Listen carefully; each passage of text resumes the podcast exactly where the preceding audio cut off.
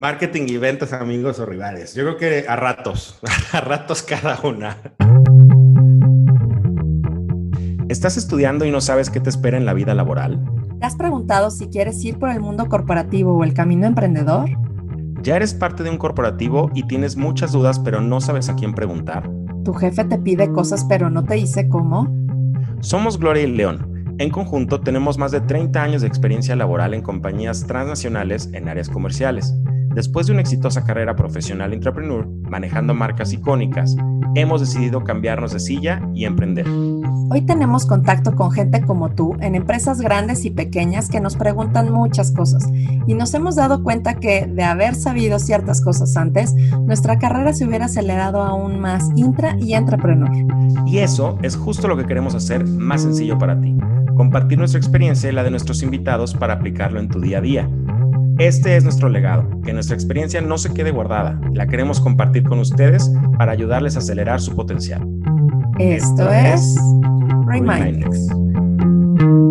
Reminders, pues bienvenidos a nuestro capítulo 2 ya, este, de esta aventura de León y mía, que a ver cómo nos está saliendo, ¿no? Está padre, ¿no? Nuestro ejercicio. Pues cuando más nos estamos divirtiendo muchísimo y creemos que eh, la conversación fluye de forma natural, entonces seguramente habrá cosas que terminen sirviendo a alguien más allá afuera, ¿no? Seguro que es nuestro propósito, ¿no? Dejar Así es. para los demás. Oye, este tema que lo traemos desde nuestro canal de YouTube, que, también, y creo que es algo que es muy recurrente. Sí. Los que están ya en marketing o los que están en ventas seguro lo, lo van a ver. Bueno, marketing y ventas, amigos o rivales. es una rivalidad que sí en todos Siempre existe, en todos lados. Yo creo que es, eh, no es propia de una compañía o de una categoría. Yo creo que es propia de cualquier organización. Siempre hay esta medio tensión, pero además es ese amor-odio, ¿no? Porque sabes que se necesitan unos con los otros y hay que tener en ciertos momentos una cordialidad, pero también en ciertos momentos es, es sano, ¿no? También poner un poco de, de rigor, ¿no? En la conversación y límites y todo, porque la verdad es que sí vemos diferencias. Bueno, León va a hablar obviamente por marketing, yo voy a hablar un poco más por ventas, pero cuando estamos en la universidad y oímos ventas bastantes, ¿no? ¿Qué, qué, piensas cuando, cuando estabas de chiquito y te decían, no, pues yo soy, yo soy de ventas? O sea, si pensabas, me va a venir aquí con este catálogo y me va a decir. La enciclopedia. Jamás yo de verdad, ¿eh? yo jamás pensé estar en ventas. Y es más, te puedo decir que hasta muchas personas de mi familia cuando decían, no, pues estoy en ventas, así como decían, estudiaste tanto como para acabar sí, fracasaste en la vida, güey, para acabar en ventas.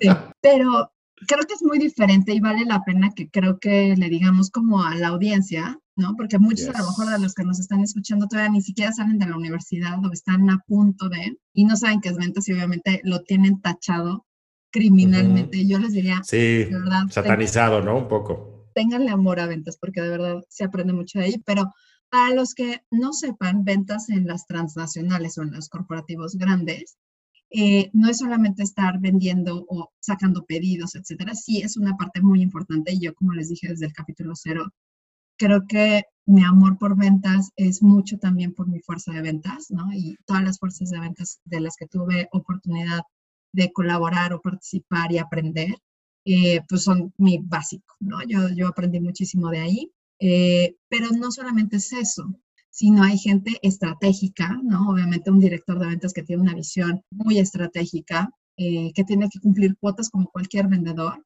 pero hay también un área, por ejemplo, que se dedica, dependiendo del, del giro y de, de, los, de la industria, pero por lo menos sí lo puedo decir en el, tema de farma y en el tema de consumo, sí se tienen, por ejemplo, diferentes canales, ¿no? Por ejemplo, en farma se tiene un canal de gobierno, ¿no? En consumo, por ejemplo, de alcohol se tiene un canal específico para bares y restaurantes, ¿no? Que se llama un trade. En la, en la parte de consumo, por ejemplo, como un Pepsi, un Nestlé, etcétera, es food service, que le da eh, atención a todo el, el, tema de hoteles, restaurantes, bares, etcétera, ¿no? Eh, y está la parte de gran consumo, que ahí tenemos otros canales totalmente diferentes que puede ser detalle, que es lo que nosotros en México conocemos changarros o en Latinoamérica conocen como kioscos eh, o tienditas de la esquina, ¿no? Prácticamente. Está el tema de conveniencia, ¿no? Que son lo que conocemos en México como Oxxo o 7-Eleven en otros países, ¿no? o, o, a lo mejor en Latinoamérica tienen otro tipo de tiendas de conveniencia locales.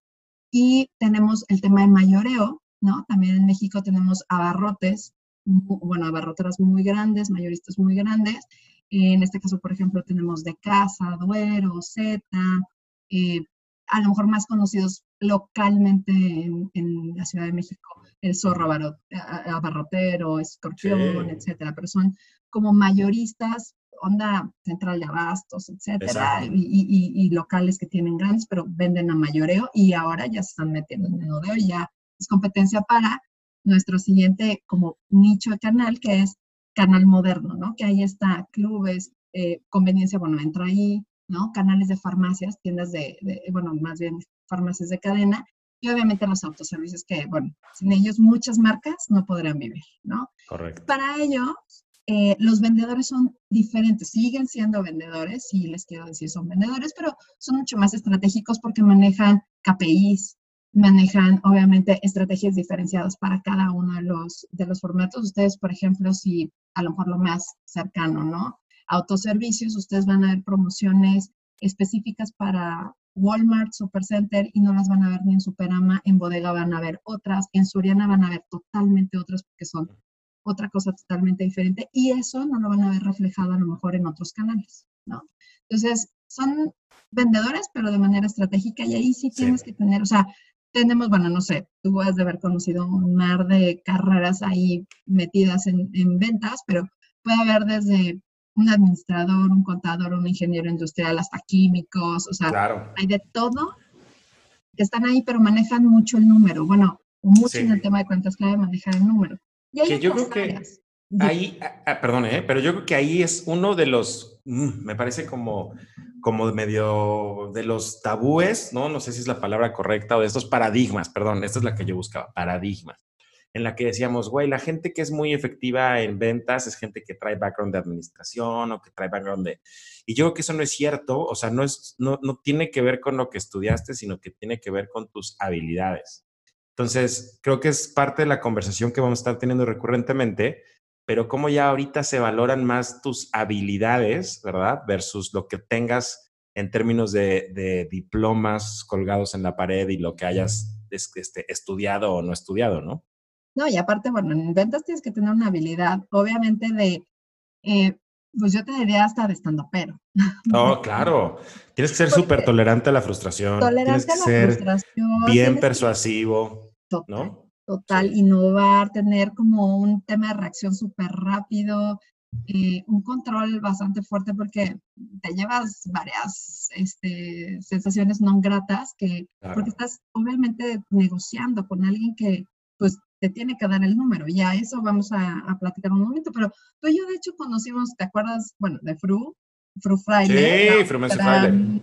Regional, ¿no? Que, estaba a cargo de, de, una región del país de ventas y él era veterinario. claro.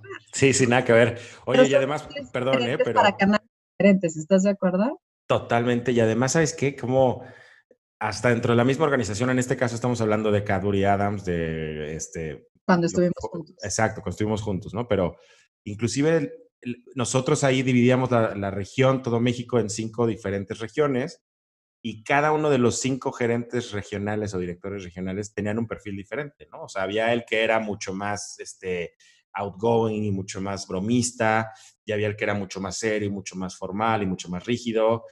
Y cualquiera de los estilos al final entrega el número, o sea, no es un tema de este, este perfil es el que es este, más afortunado y el que vende más. No tiene nada que ver. Todos los perfiles son eficientes, ¿verdad?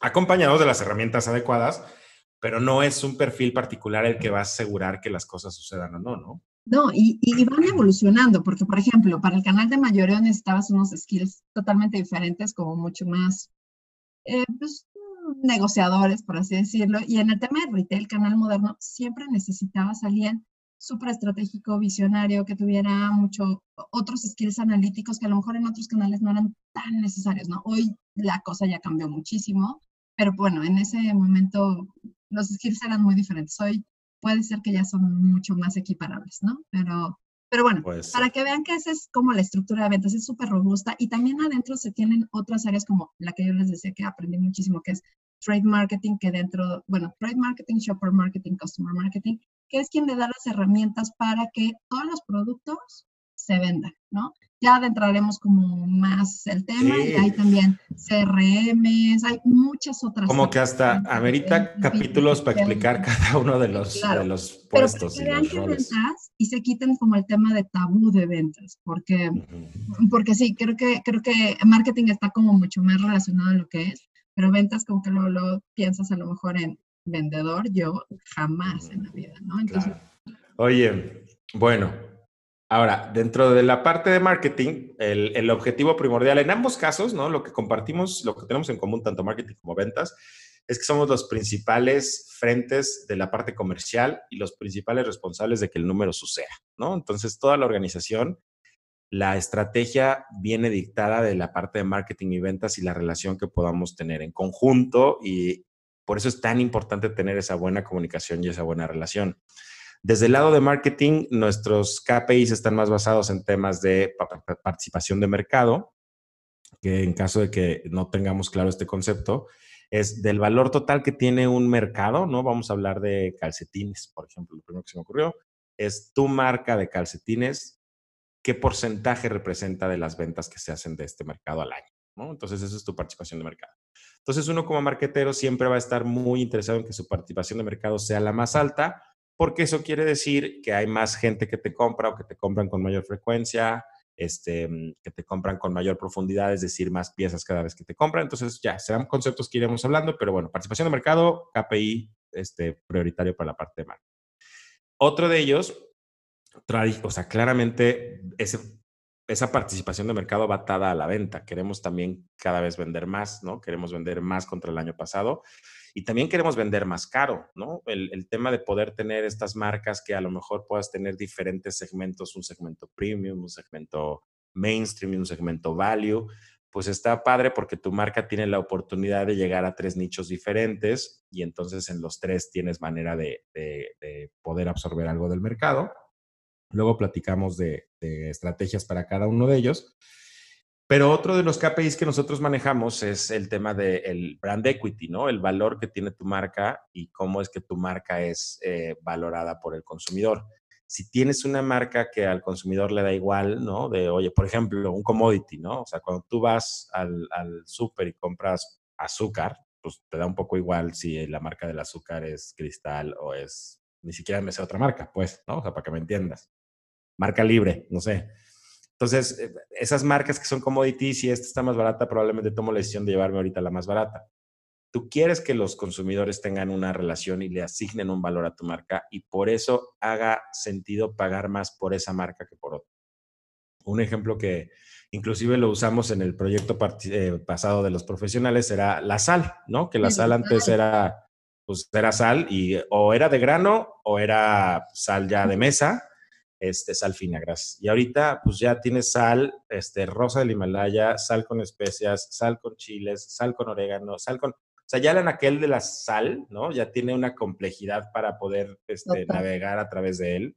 Em, le quitaste lo commodity a esa categoría, ¿no? Y inclusive ya ahí tu marca tiene cierto valor que te asigna ese como, como seniority dentro de la categoría y justifica que tú como marca tengas un precio más alto que, el otro. ¿no? Entonces, aquí un poco a nivel áreas que intervenimos, desarrollo de producto, la gente de RD viene un poco más del lado de operaciones, pero la relación con marketing es súper estrecha. Y uno desde marketing lo que hace es tener como todo el tema de brand, de, de insight, ¿no? De consumidor, mucho brand este, research, mucha investigación de mercado, para poder entender un poco las tendencias, un poco las necesidades no resueltas del consumidor Em, y un poco las oportunidades, ¿no? A todos los niveles, desde el precio, cuánto la, gente, cuánto la gente está dispuesta a pagar por un producto, si estás dejando dinero sobre la mesa, si ya te pasaste de caro, si a lo mejor estás tan barato que la gente ya me da duda de tu calidad.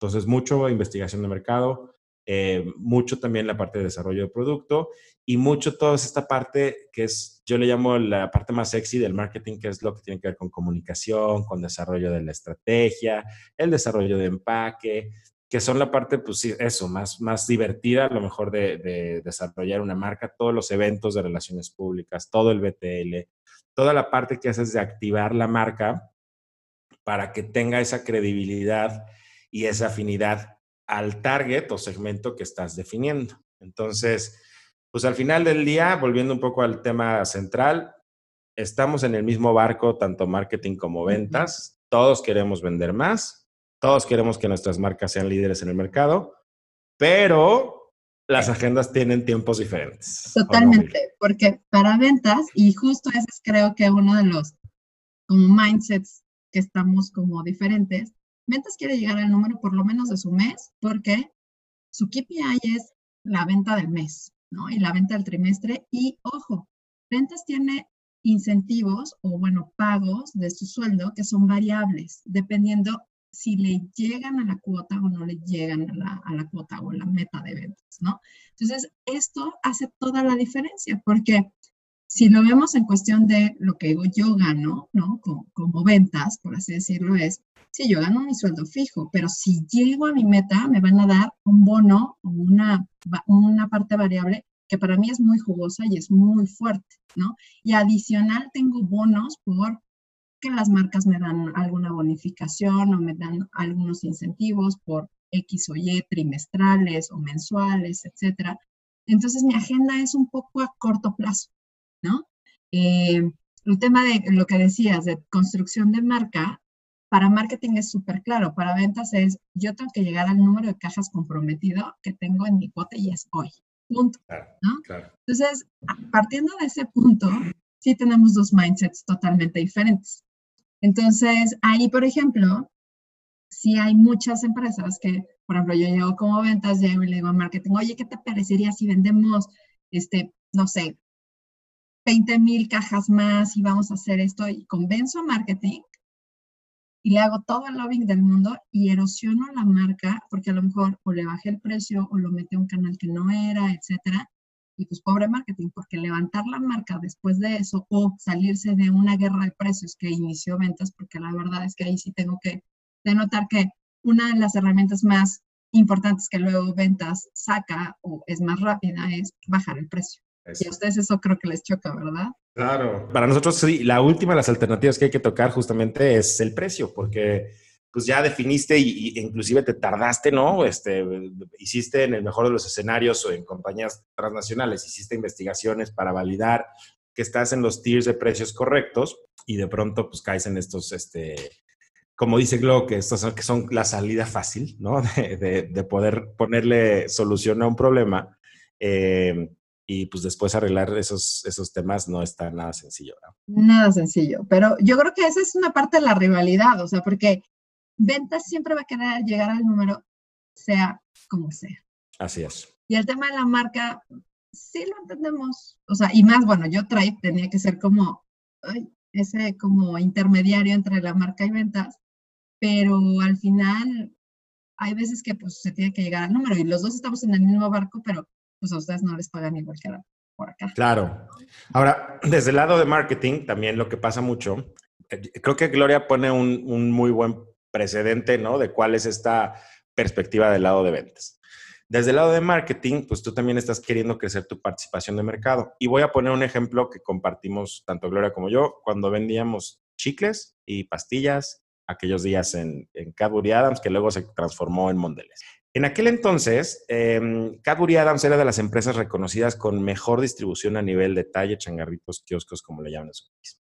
Y esto era compartido tanto la gente de Coca-Cola Bimbo y Cadbury Adams eran probablemente la tercera compañía con mejor distribución a ese nivel. Total.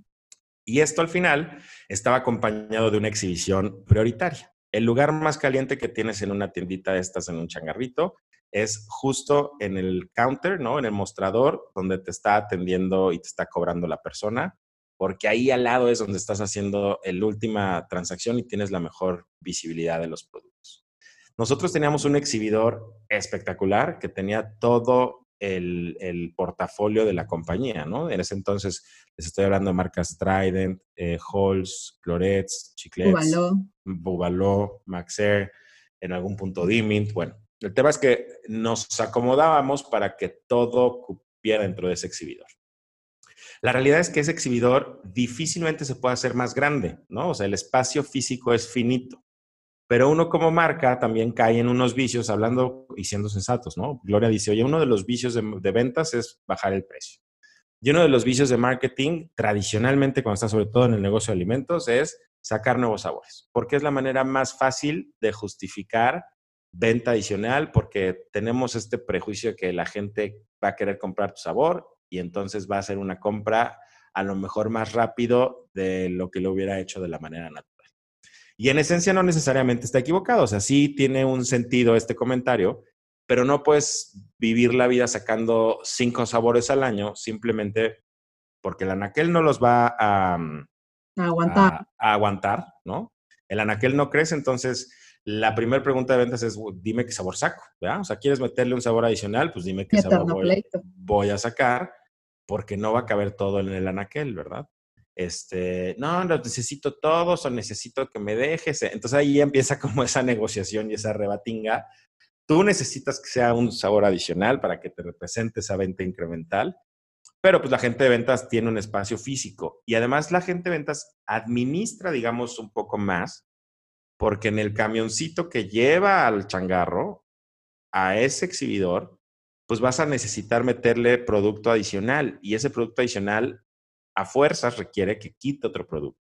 Entonces ellos al final, como ven esta cuota que comentaba Gloria a un nivel más macro, pues este, ellos son los que saben que, oye, el que nos trae la lana nada más por punto de precio es, vamos a decir en este caso, Trident, ¿no? Cada display que yo vendo, Trident Menta, ¿no? Cada display que yo vendo Trident Menta, este, de entrada ni lo tengo que vender porque ese solito la gente me lo pide. Segundo, pues Trident, tengo que vender, no sé, este, tres displays de marca Chiclets para hacer la misma lana que uno de, de Trident.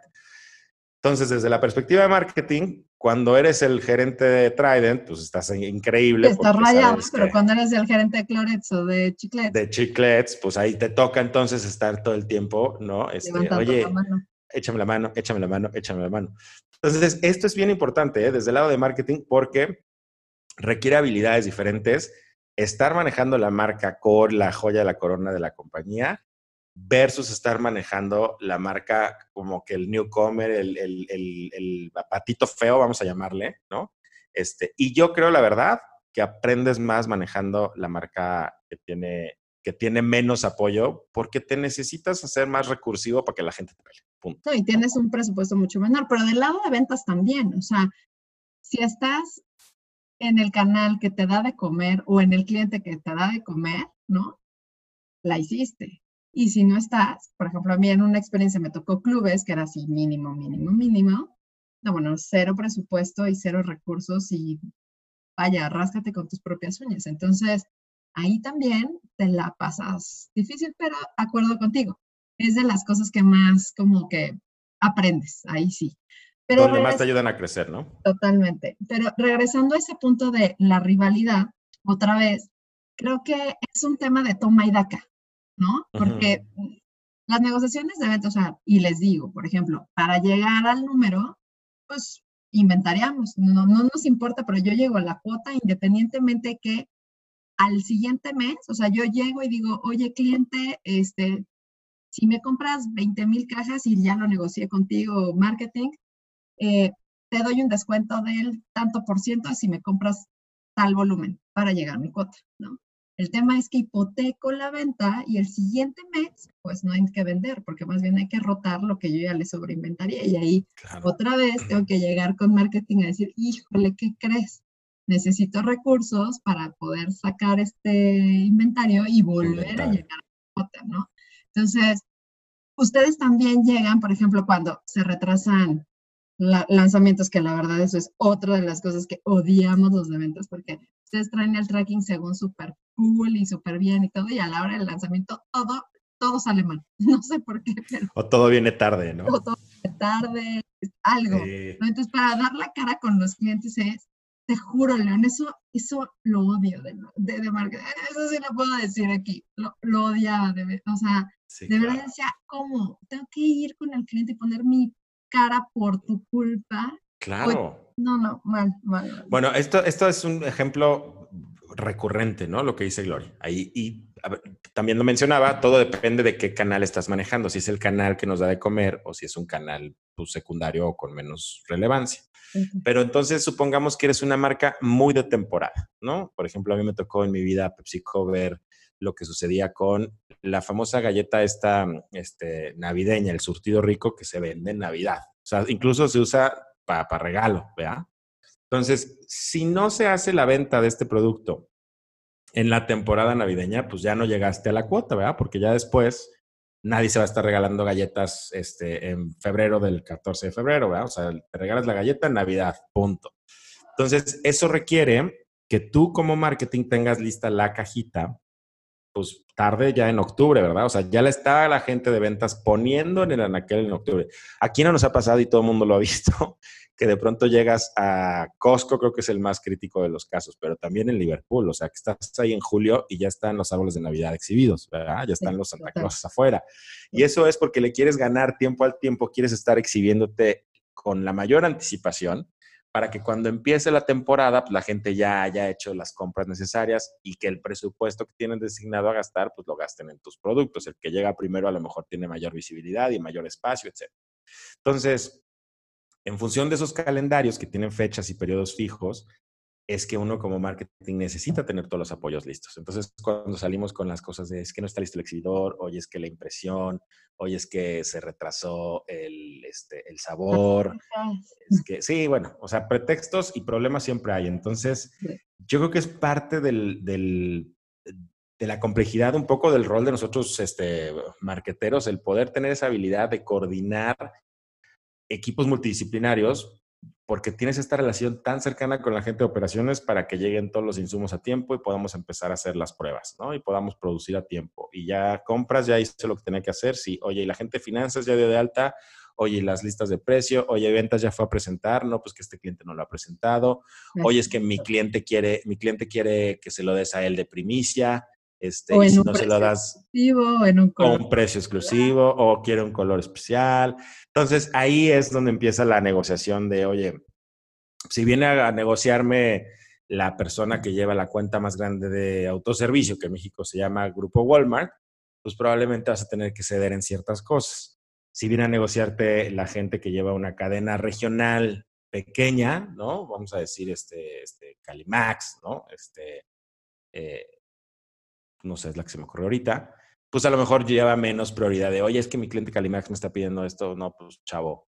No, ahora sí que dependiendo el sapo en la pedrada, porque pues dependiendo del volumen, les das los recursos y eso es un hecho. O sea, la verdad, y, y también en las marcas sucede. También si te pide X cosa, a lo mejor la marca número 50, ¿no? Pues tú no le vas a asignar prioridades en ventas, me queda súper claro, a menos de que te dé un incentivo muy bueno para, Claro, me das un pretexto muy bueno. Me das un buen pretexto, pero justo ese es el tema, o sea, sí, somos un poco tiranos, la verdad. Pero también, por ejemplo, en el área de, ventas tienen aliados ustedes, ¿no? Bueno, todos son aliados, pero, por ejemplo, Trade tiene que estar con ustedes a la par para sacar los exhibidores, para sacar las fichas técnicas y las presentaciones a clientes, o sea, que todo esté como cuadrado, es como su mediador, ¿no? Con, ventas, ¿no? un poquito así. Pero regresando, ¿Tú crees que somos realmente rivales? Yo creo que hay, como para todo, hay, en todas las relaciones hay momentos, ¿verdad? Entonces hay momentos. morir directores de ventas y marketing que de plano. Sí, sí, no, cosas muy, sí, unos, unas, tal cual, ¿eh? O sea, unas tensiones y unos. Y, bajan al equipo, o sea, porque tú claro. a ellos. O, permean, o sea, al final del día es involuntario, permea, ¿no? Porque ves cuando estas dos personalidades están ahí este, haciendo el choque y la lucha de poder. Estás tú ahí y tú eres, sabes perfectamente que todo permea a tu equipo. Claro. O sea, al final, y por eso para mí es que esa figura como de un director comercial, ¿no? Que, que sea ese mediador entre ambas, ambas partes, o ese director general, ¿no? Que pueda estar como, como tomando esas decisiones un poco más salomónicas, va a ayudar a calmar mucho el agua. Al final, el, objetivo de todo el mundo está bien claro, todo el mundo queremos crecer, todo el mundo queremos vender más, todo el mundo queremos bonos, todo el mundo queremos marcas más fuertes, pero necesitamos ser pues estratégicos y no tan tácticos, ¿no? no tan en este, de, de, visión de corto plazo o inmediatistas em, porque pues eso muchas veces compromete los resultados de, la marca, ¿no? ¿Quién quisiera hacer como lo que tú me decías alguna vez, ¿no? Que cuando llegaban a un restaurante y pedían ah, coca, ¿no? Sí, sí. Llegaban y, te decían, no, pues solamente tengo Pepsi. Oh, bye. Sí, eso es, ese es un ejemplo padrísimo porque estando en PepsiCo tienes como las dos caras de la moneda. Tienes marcas icónicas como un Sabritas, ¿no? Que la gente, este, pues, oye, aquí están las Sabritas, qué padre, pero de pronto te ofrezco una versión este, regional, ¿no? Y pues qué oso tu, tu papita chafa, vamos a decirle. Exacto. Pero por el otro lado también tienes una Coca y tienes una Pepsi en el mundo de las colas. Entonces ahí sí pasa que la gente llega y dice, oye, este joven, tráigame una coca. No manejo coca, traigo Pepsi. Ah, pues entonces tráigame una este, limonada, o tráigame un agua mineral. Inclusive la gente llega como a cambiar de, parecer, ¿no? De, lo que iba a ser originalmente su, su decisión ya tomada justo por el rechazo que existe a la marca. Entonces, todo mundo aquí queremos hacer que nuestra marca sea preferida contra la del otro eso va de varias aristas, ¿no? O sea, tu fórmula tiene que ser ganadora, tu precio tiene que ser competitivo, tu empaque, tu, lo que proyectas a nivel emocional, esa conexión. O sea, tiene muchos lados donde bastas eh, que estés disponible, ¿no? También. Mucho de lo que le pasó a, Pepsi en su momento, que tuvo mucho mayor este, em, participación de mercado en México que Coca, es que la gente de Coca empezó a hacerlo al revés. Empezaron a llegar al canal de on-premise, empezaron a llegar a los restaurantes y, oye, te voy a ofrecer un, refrigerador para que aquí exhibamos este producto, pero dame la exclusiva en vez de vender Pepsi y Coca, nada más vende pura Coca. Y poco a poco así la gente fue viendo cada vez más Coca-Cola acompañado de un buen músculo de, marketing, de comunicación. Y bueno, pues ya se le dio la vuelta y es algo que nunca ha terminado de, de resolverse. Y ahorita, pues sí, tristemente, Pepsi tiene una participación muy pequeña y las veces que mejor le va, pues viene atado a precio, ¿verdad? Viene atado que trae un precio más competitivo este, versus, versus Coca-Cola o que está ofreciendo por el mismo precio más litros. Entonces, mm, o sea, cuando tu ventaja competitiva es el precio, no tienes una ventaja. No tienes una ventaja. Y, mira, curioso, porque esa es una categoría que migra a lo mejor y tiene otras alternativas. Pero, por ejemplo, yo lo veo en el caso de cerveza, Heineken contra, bueno, AB InBev o modelo contra Cuauhtémoc, por así decirlo, no cambian de categoría, como que dices, ah, bueno, escojo otra de la otra compañía, por así decirlo, ¿no? Pero, pero bueno, son, son de ese tema. Pero, por ejemplo, yo sí veo que somos, tendríamos que ver, siempre he tenido esta como migración, yo he estado en medio, ¿no? En la, en la parte de trade marketing, he estado en ventas, ventas, ¿no? Y sí he visto esta rivalidad, pero creo que llegar a acuerdos es lo que más ganancia te da. Claro. Porque eh, acabar peleado, y siempre he visto estos, estos pleitos interminables entre gente de marketing y ventas, he estado envuelta en muchos de ellos, ¿no? Eh, pero no te llevan a nada bueno. O sea, te digo, lo bueno es no, no, llevarlo al terreno personal, pero si nos concretamos al tema profesional, no llegas a nada y es más, haces perder mucho a la compañía. No sé, ese es como mi sentimiento. Sí. ¿no? totalmente. ¿Sabes qué pasa? Que, híjole, desafortunadamente quieres o no, terminas enganchándote. O sea, una compañía no es más que un montón de personas, ¿verdad? Y cada persona pues tiene un temperamento y tiene una este, eh, característica. Entonces, pasa mucho que tienes gente con la que te llevas muy bien y tienes gente con la que te llevas no tan bien. Y desafortunadamente, y eso yo creo que es uno de los retos más grandes, que tengas la habilidad de poder desenganchar lo personal de lo profesional y que sepas que el objetivo es profesional y todos queremos llegar al número y al bono, etcétera, etcétera. Entonces, no metas la parte personal y no, ten, no pongas tus diferencias o tus desacuerdos o tus desagrados personales con una persona porque comprometes al negocio. Y pasa muchísimo y como dices, yo lo vi, inclusive yo mismo, pues experimenté, ¿verdad? El tema de decir, hijo, es que ahí viene este güey y me va a venir a pedir y me va a venir a decir. Y ya nada más cuando lo ves venir, ya estás en posición de, güey, lo que sea que traiga en la mesa es un no, porque no puedo con este vato, o sea, no puedo con este güey. Entonces, hay que tener la habilidad de quitarse los eh, problemas personales y, ver en función del, del negocio total, ¿no? No, y esto, y bueno, esto le sabe pasar en ventas, en marketing y en cualquier, cualquier área. Me queda claro que esto es también general, ¿no? Pero, por ejemplo, para recapitular algunos, los remind tips, ¿no? Los takeaways que se pueden llevar de aquí. Uno, como tú dices, separar, ¿no? El tema personal y profesional, ¿no?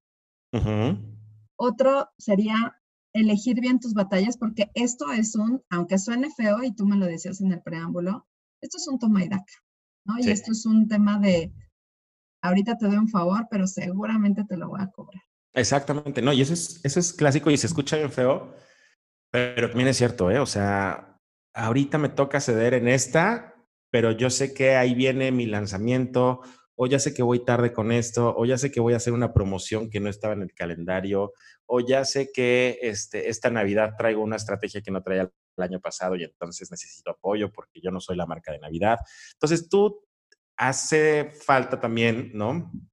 Reconocer esas, eh, esas em, batallas que quieres pelear. O sea, no las vas a ganar todas, no se trata de ganarlas todas, no se trata de ver quién manotea más fuerte en la mesa, que lo vimos, ¿no? A nosotros nos tocó ver gente que se peleaba así a grito pelado y grito pelado. mano.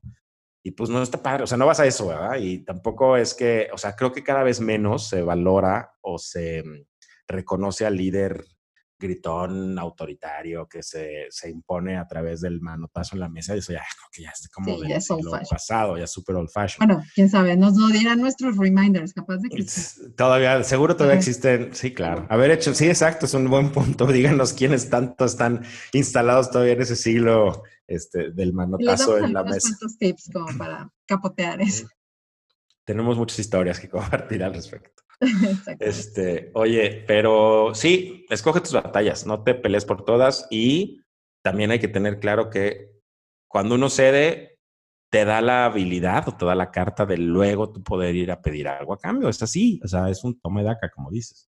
Llevamos dos, entonces el tercero lo podríamos resumir en los dos estamos en este barco y vamos por el mismo objetivo, sea a corto o a largo plazo. Así es. Y yo lo que haría también en ese, en ese tema, Glo, es que nunca te presentes en una sala de juntas, ¿no? Este, a, ponerte a, discutir una decisión crítica sin haber antes censado con los tomadores de decisiones. Va de nuevo. Cuarto tip. Ese es sí. un tip. O sea, más bien, creo que ese sí lo pondría como otro tip súper importante. Totalmente. Yo creo que eso es. En una junta decisiva, Totalmente. O sea, tienes que decir, oye, vamos a ir a una junta. Siempre, no puedes llegar a una, este es otro capítulo completo, ¿verdad? No puedes llegar a una, junta sin estar preparado. Cada junta debe ah, tener eso lo vamos a hacer. ese, ese capítulo lo tenemos aquí anotadito. Y cuando ya sepas qué decisión es la que vamos a tomar en esa junta, o sea, antes de aparecerte ahí, tienes que haber ya ido con quiénes van a ser los que van a tomar aquí esta decisión haber expuesto tú tu caso y tus argumentos para que lleves cierta ventaja al momento de que se va a tomar una decisión, ¿no? Y tratar de jalar la cobija en favor a, donde tú quieres que vaya, ¿no? Y sabes, creo que esa es una habilidad que, queridos reminders, sí la deben de tener, saber detectar quiénes van a ser sus desertores a lo mejor en ciertas decisiones y en ciertas juntas, para poderlos por lo menos jalar o por, por, lo menos como amortiguar el impacto que vayan a tener, para que no en plena junta sea un no rotundo y que esa persona les pueda tirar abajo toda la estrategia que llevan planeada, porque tanto en marketing como en ventas, eh, pues se tienen que pedir cosas. Entonces, mientras más aliados lleves o mientras más digerido lleves el tema, mejor te va a ir en una junta de decisiones. Así es. Fíjate que a mí me lo enseñaron en, en PepsiCo como tus... Em, ay, maldición, se me fue el nombre. Este, tus advocates. Tienes que tener tus advocates. ¿Esos quiénes son? Eh, por definición es la gente que cuando tú no estás presente en un cuarto van a, van a hablar bien de ti.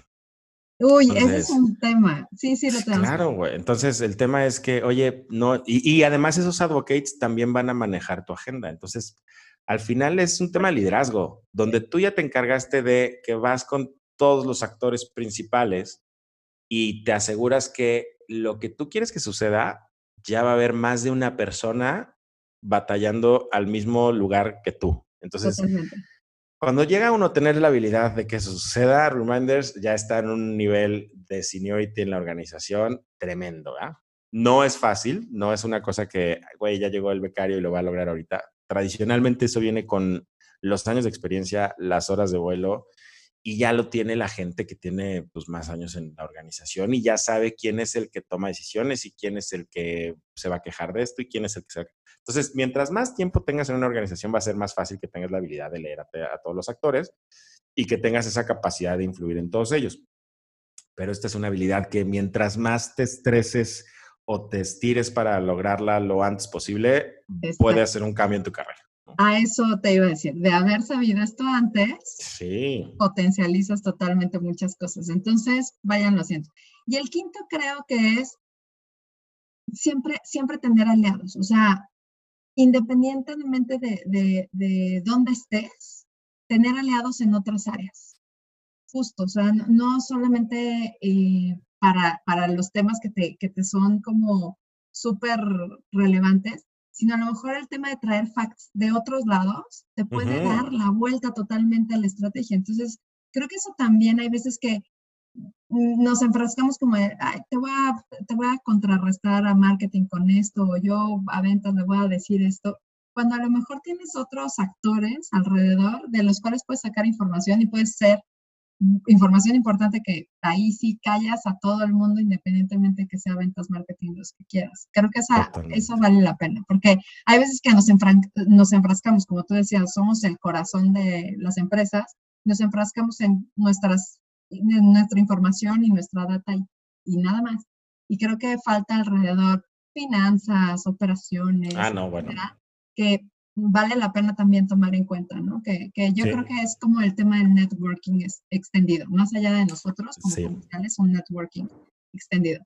Pero creo que sí tenemos que ser amigos y rivales, pero eligiendo bien nuestras batallas y aunque como dices suene feo, este es un tema de toma y daca, ¿no? Uh como el matrimonio.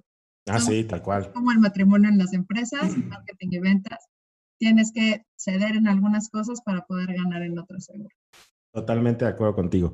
Y sabes qué? Que em, al final del día es este, como dices, creo que es eso, es un matrimonio y en medida en que mejor comunicados estemos unos con los otros, vamos a terminar logrando mejores resultados para toda la organización.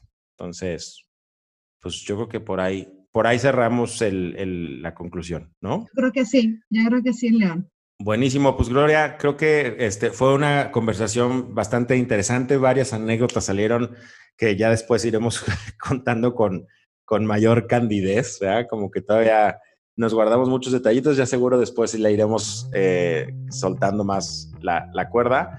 Pero muchísimas gracias. Avísenos ustedes en qué, en qué posición están las organizaciones en las que, en las que están colaborando, eh, cómo es que ven su organización, si está en una relación pues, más de amigos, más del lado de rivales, porque lo justifican. Y avísenos qué otro tema les gustaría que conversáramos. Eh, nos encanta escuchar retroalimentación de parte de ustedes. Y pues, Glo, muchísimas gracias. Hasta el próximo capítulo. Bye. Cuídense, reminders. Gracias.